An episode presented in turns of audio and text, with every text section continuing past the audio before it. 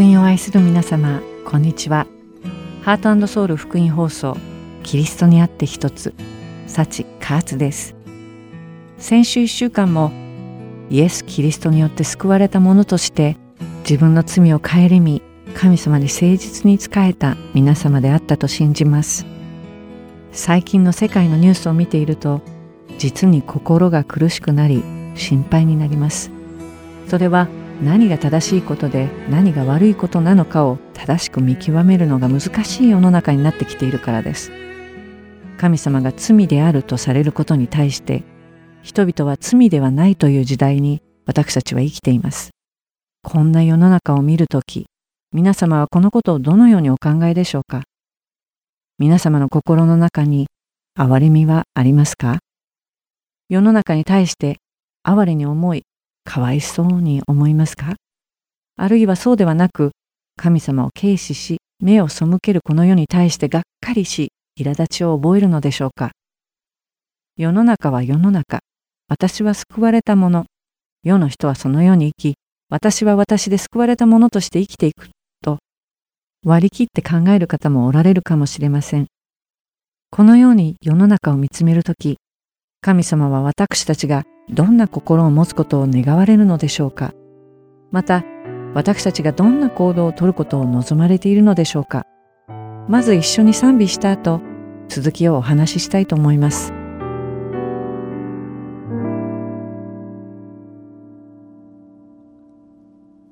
唯一なる我が神よ。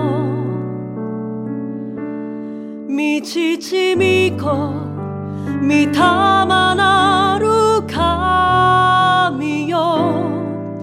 栄光誉れ賛美はとこしえにあなた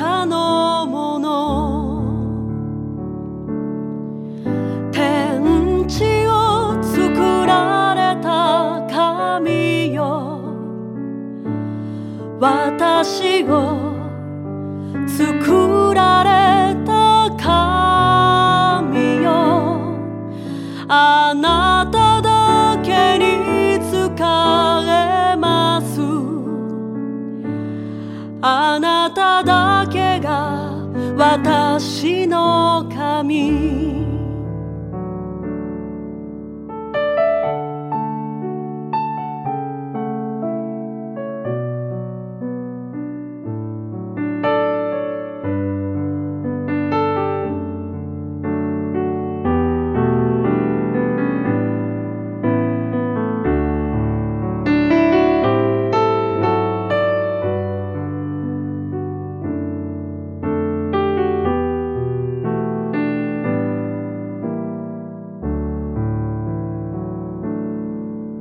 唯一なる我が神よ。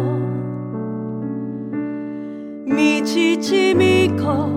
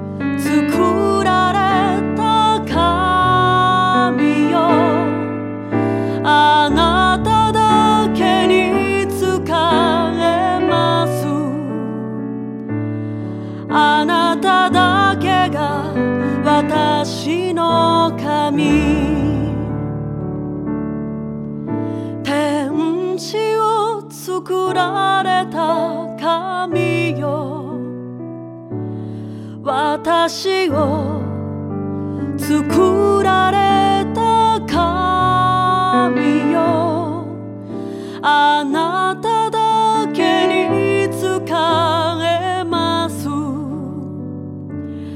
あなただけが私の神。あなただけが我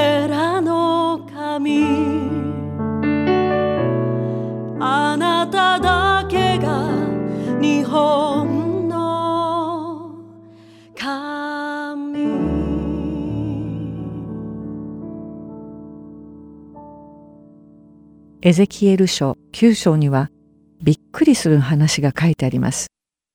神様は神の怒りに触れたエルサレムの都を罰するために6人の者たちにおのおの破壊する武器を持って近づいてきなさいと命じられます。すると6人の男がめいめい凶器を持ってやってきますがそのうちの一人は腰に初期の筆入れをつけてやってきたと書かれています。さらにエゼキエル書9章4節から6節で神様は腰に筆入れをつけている男に対してこう命じられます。町の中、エルサレムの中を行き巡り、この町で行われているすべての意味嫌われるべきことのために嘆き、悲しんでいる人々の額に印をつけよ。さらに神様は他の5人の男たちにこう命じられます。彼の後について町の中に行き巡って撃ち殺せ。惜しんではならない。哀れんではならない。年寄りも若い男も若い女も子供も女たちも殺して滅ぼせ。しかし、あの印のついたものには誰も近づいてはならない。まず私の聖女から始めよ。そこで彼らは神殿の前にいた老人たちから始めた。神様が命じられたように、六人の男は出て行き、エルサレムの人々を老若男女問わず、次々と無慈悲に殺します。一体なぜ神様は使いの者たちに憐れみを施すことなく、皆殺しにせよ、などという驚くべき命令を出されたのでしょうか。その理由は九章九節に書いてあります。すると、主は私に仰せられた。イスラエルとユダの家の戸川は非常に大きく、この国は虐殺の血で満ち、町も罪悪で満ちている。それは彼らが、主はこの国を見捨てられた、主は見ておられないと言ったからだ。神様はその理由に、この土地が流血に満ち、都は不正に満ちるほどにイスラエルとユダの家の人々に罪が蔓延しているためにこの民を撃ったとおっしゃるのです。ここでの不正とは、人々の堕落した性質のままに不義なることを好き勝手に行うことを言います。それはつまり自分の心の思う通り、自分の肉の欲求のまま行動することを言います。人々はそのように自己中心で欲求にそそられるがまま生きているために自分の罪によって引き起こされた結果を見て悔い改めるどころかかえって神様がこの地を見捨てて顧みないと不平を言い自分たちの罪を神様に着せたのです。そのように言う彼らに向かって神様は十節でこうおっしゃっています。だから私も惜しまず憐れまない。私は彼らの頭上に彼らの行いを返す。彼らの不義の言葉はそのまま神様の耳に入り、そしてその言葉に適切な応答をする、と神様は宣言なさいました。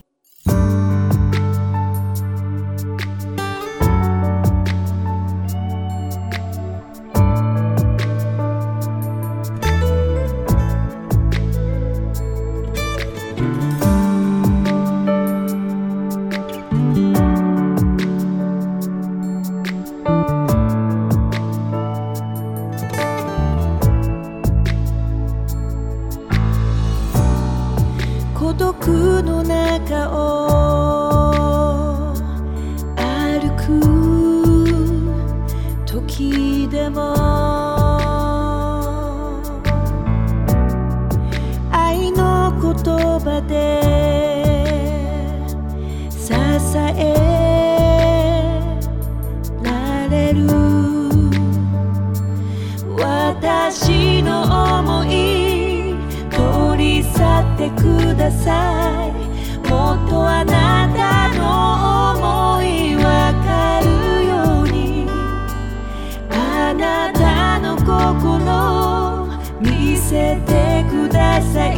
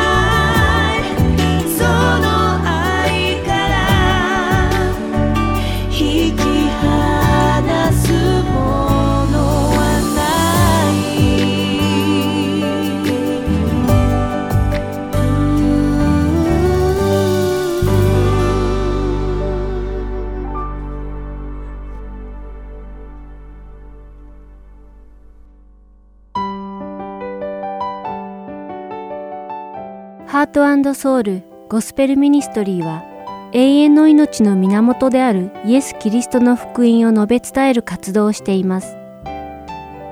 もしこの放送をお聞きになっている皆さんの中で神様、そしてイエス様のこと、または永遠の命についてもっと知りたいと思われる方がいらっしゃいましたら、どうぞこちらのウェブサイトまでお気軽にご連絡ください。heartandsoul.org at gmail.com heart and seoul org at gmail.com またこれからもこのハートソウルミニストリーの CD をご希望の方は E メールとお名前ご住所をご記入の上、ハートソウルの E メールまでお知らせください。ご連絡いただき次第、配送無料にて送らせていただきます。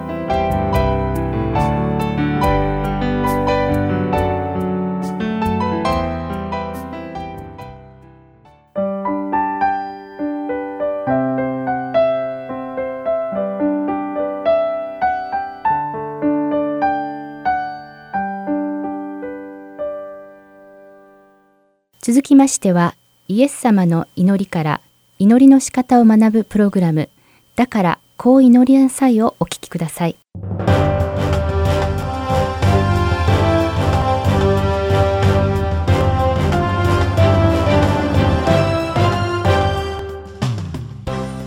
皆さんこんにちは。だからこう祈りなさいの時間です。お相手はいつものように横山まさるです。さて私たちは主の祈りにある私たちに負い目のある人たちを許すということの意味を一緒に学んできました。この御言葉は自分たちが許されたから人を許すことが大切であるだけでなく十字架の上でイエス様がなされた本当の許しを模範としなくてはならないということでした。そしてこの本当の許しとは許せる立場にいる者だけが行える許しであるということも覚えておかなければなりません。今回はこの許しについてさらに深く掘り下げてみていきましょう。私たちは神様に許されたのだから私たちも人を許すべきだというのは全くの正論です。しかし神様に許された人々がその人生において実際に全ての人に対して許しを行っているのを見るのは稀です。私たちは許すべきだと分かっているのにこの世界ではなかなかそうできないのを目にします。教会の中でさえもこと許しに関してはなかなかそうできないのが現状です。一体それはなぜでしょうか？それは避けられないことなのでしょうか？もし許すことが不可能に思えるのならそれをそのままにしておくべきなのでしょうか？イエス様はマタイの福音書の第6章で厳しいけれど大切な真実を祈りの仕方を通じて教えてくださっています。12節の私たちの負い目をお許しください。私たちも私たちに負い目のある人たちを許しました。の後に14節から15節にはもし人の罪を許すのならあなた方の天の父もあなた方の罪を許してくださいます。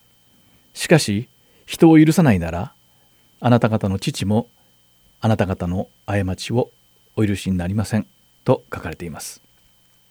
イエス様は私たちが他人を許したように自分たちも神様に許されるように祈りなさいと言われました。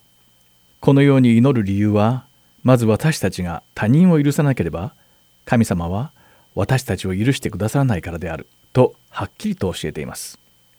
イエス様は一体どの程度この教えに従えとおっしゃっていると思いますか？これを一体どう受け止めるべきなのでしょう？単に私たちが他人を許すことを奨励するためのものなのでしょうか。私たちはこの教えに従うべきかどうかを選択できるのでしょうか。イエス様の教えを注意深く読んでみるととても大切なメッセージが込められているのがわかります。さてここで前回お話しした借金を免除された家来の話をもう一度見てみましょう。マタイの福音書第18章に書かれているこの家来は1万タラントもの借金を帳消しにしてもらったにもかかわらず自分が貸しているたった100デナリの返済を迫ったという話です。ちなみにこの話に出てくるタラントとデナリの違いは一体どのくらいなのでしょうか。古代の通貨単位ではピンとこないので現在の価値に置き換えてみましょう。1デナリは当時の労働者の1日分にあたる賃金でした。現在の最低賃金の時給がだいたい800円として8時間働いたとすると1日あたり6400円になりこれがだいたい1デナリです。そして1タラントは約6000デナリにあたるのでこの家来が借りていた1万タラントは今の金額に置き換えるとなんと3840億円にもなってしまいます。この家来はその途方もない借金3840億円を全額主君に免除してもらったのです。なぜ借金がそこまで膨れ上がったのかは別としてその金額は個人が一生かかっても返せないのは疑う余地がありません。私たちは2 3 0 0 0万円の借金をだいたい30年かけて返します。しかしここで言っているのは1億や2億ではないのです。10億や100億でさえもありません。数千億です。この数千億の借金というのは2 3 0年で払いきれるものではないのです。つまりこの話を通してイエス様が教えてくださるのは私たちが負っている罪による負債は返済は不可能であるということ。自分の命をもってしても絶対にあがないきれない負債であるということ。そしてそれは神様の恵みと慈悲によらなければ決して許されることはないということなのです。しかしこの1万タラントの借金を免除された家来は自分が貸した64万円を容赦なく取り立てて自分が受けた大きな慈悲を無にしてしまいます。マタイの福音書第18章32節から34節にこの結末が書かれています。そこで主人は彼を呼びつけて言った。悪いやつだ。お前があんなに頼んだからこそ借金を全部許してやったのだ。私がお前を憐れんでやったようにお前も仲間を憐れんでやるべきではなかったか。こうして主人は怒って借金を全部返すまで彼を極利に引き渡した。このようにこの無慈悲な家来は一度は免除された借金をまた全部返さなければならなくなってしまったのです。イエス様はこの例え話の最後にとても印象に残ることをおっしゃっています。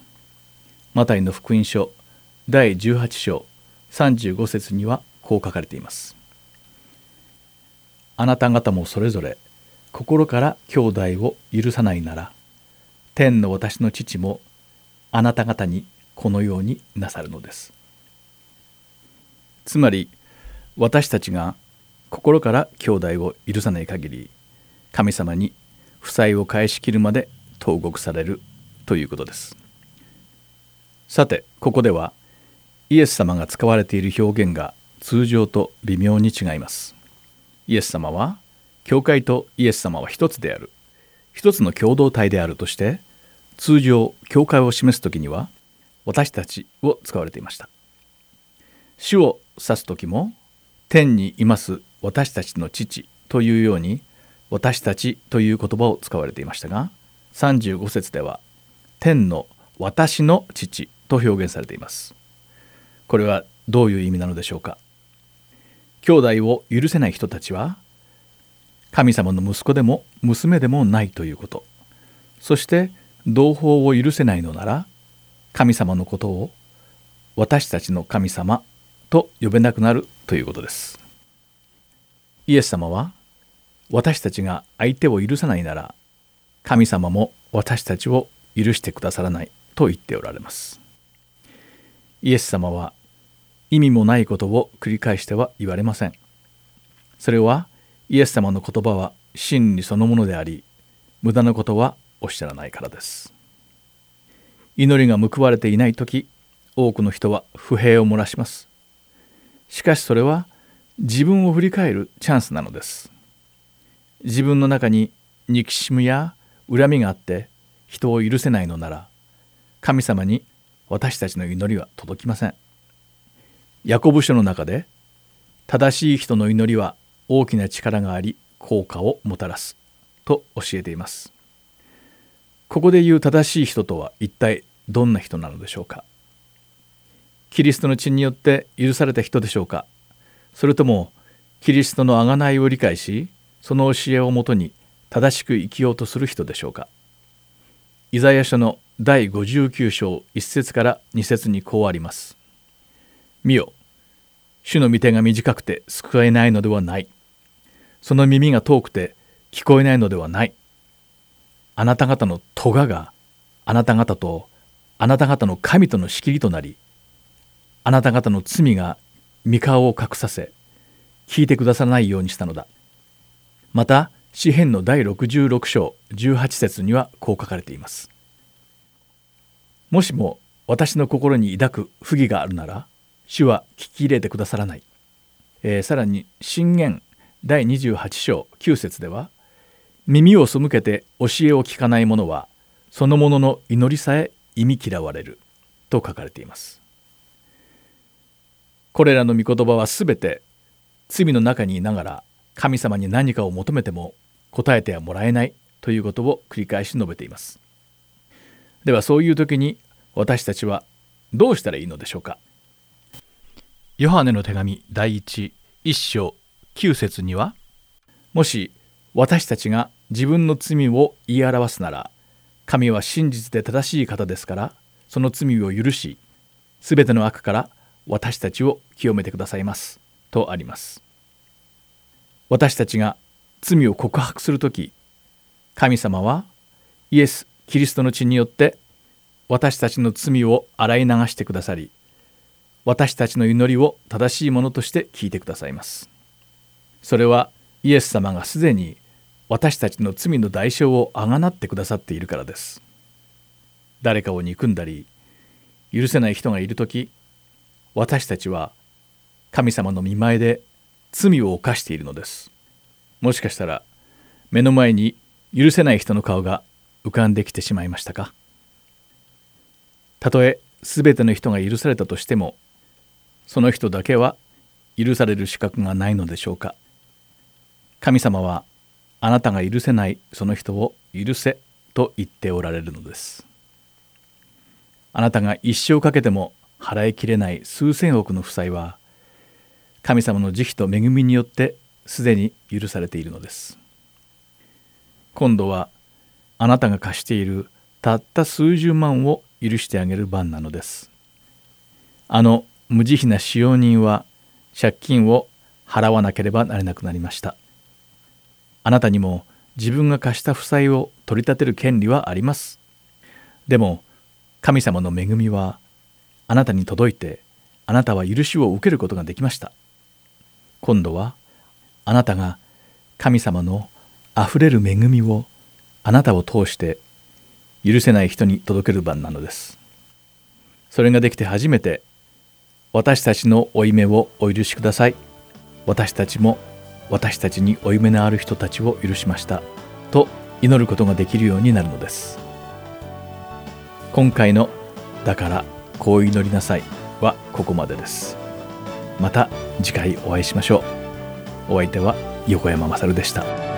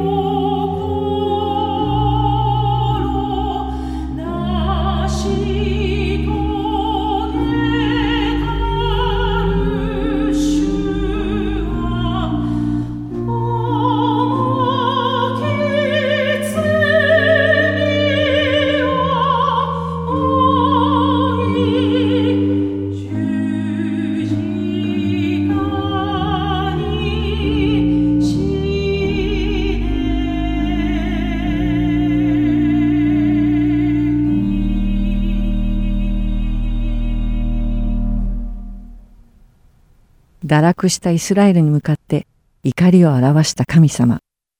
都の中の老若男女を問わず皆殺しにせよと命令した神様。しかし殺されないように恵みを施された人々がいました。エゼキエル書9章4節に書いてある額に印をつけられた人々です。彼らはなぜ額に印をつけてもらえたのでしょうかそれは彼らが町で行われているすべての意味嫌われるべきことのために嘆き悲しんでいた人々だったからです。ヘブライ語で嘆き悲しむという意味の言葉はアナッククと言いますが、このアナッククは深い苦しみの中で流れ出るうめき声を表す言葉です。自分の民族が犯した罪悪と不正を見て、深い苦しみの中からうめき、神様の前で泣き叫ぶ人々。神様はそのような人たちの額に印をつけさせ、殺さないよう命令しました。現代に生きる私たちが周囲に目を向けるとき、どのような感情を持つでしょうか。皆様の心の中に深い苦しみからにじみ出るようなうめきがあるでしょうか。嘆きと悲しみがあるでしょうか。それらすべてを注ぎ出して神様の前で泣き叫ぶことができますか。あるいはそれはただ他人事だと言って自分とは何の関係もないことだと割り切り無感情に忘れ去りますか？もし仮に今神様がエゼキエル書に書かれているようにこの世に満ち溢れている罪悪と不正のためにお怒りになったとしましょう。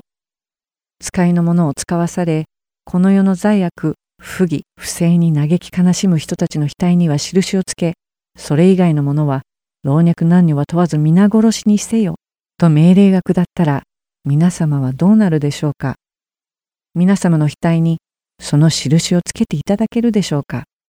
神様の審判から果たして除外していただけるでしょうか？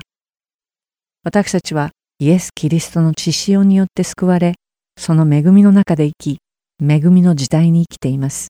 そのために、エゼキエル書に書かれているような裁きは、クリスチャンにはくだらないと考えます。しかし、私たちが覚えておかなければならないことは、神様はこの世の罪悪と不正を見ながら、嘆き悲しむ人々を愛されるということです。イエス様は、マタイの福音書5章4節に書かれている三条の水訓でこうおっしゃっています。悲しむ者は幸いです。その人たちは慰められるから。憐れみ、悲しみ、悲嘆の意味のヘブライ語、ペンティオは、涙を流しながら悲しく泣くこと、嘆き悲しむこと、わめき叫ぶことを意味します。しかし、何のために悲しく泣き、悲嘆するのでしょうか。自分の嘆かわしい姿のためでしょうか。自分の思うまま物事が進まないからでしょうか。憐れむということは神様と人々との間を引き裂く罪に対して悲しむということです。